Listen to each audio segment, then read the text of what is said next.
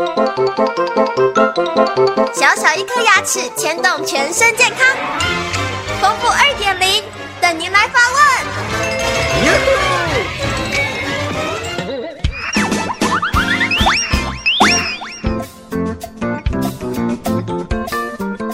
各位听众，大家好，我是丰富医师，今天跟大家介绍什么样的牙齿、什么样的牙周组织比较容易得牙周病。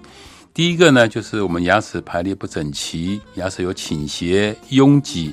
这样子的话会比较容易卡食物，而且这边的地基所使用的齿槽骨的量相对的会比较少，所以一旦有轻微的发炎的话，它就很容易变成一个严重的牙周病。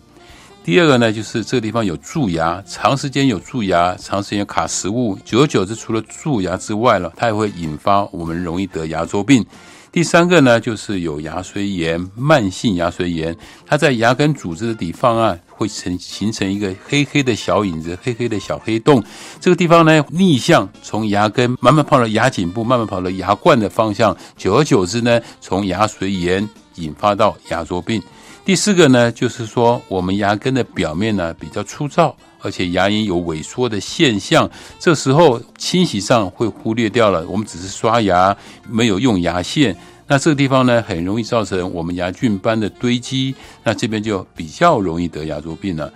第五个呢，就是你的牙龈比较薄。虽然你没有得牙周病的时候，这个地方都是很健康的，因为你的牙龈比较薄，它比较容易就是受到侵害。同时呢，一旦得到侵害以后，它很容易就是把牙周病就快速的破坏掉了。最后一个呢，就是你的嘴巴太小了，因为小的时候你在刷牙还有用牙线的时候啊，就是不好清洗。我在临床上常常看到，就是嘴巴比较小的人，就因为他在口腔清洁、口腔保健不好处理，所以相对的，他比嘴巴比较大的人来讲的话，他一旦得了牙周病，就比较容易破坏的比较快，而且他也比一般人比较容易得到牙周病。所以，听众朋友，如果你有以上这样的情况来讲的话，请你特别注意，要特别把自己的牙齿保养好，然后定期找你的牙医师帮你做个清洁，这样子就可以确保你不会得牙周病了。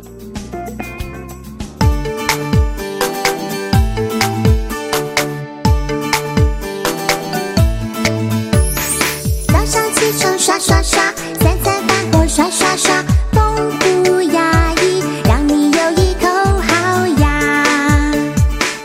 这人间真美味。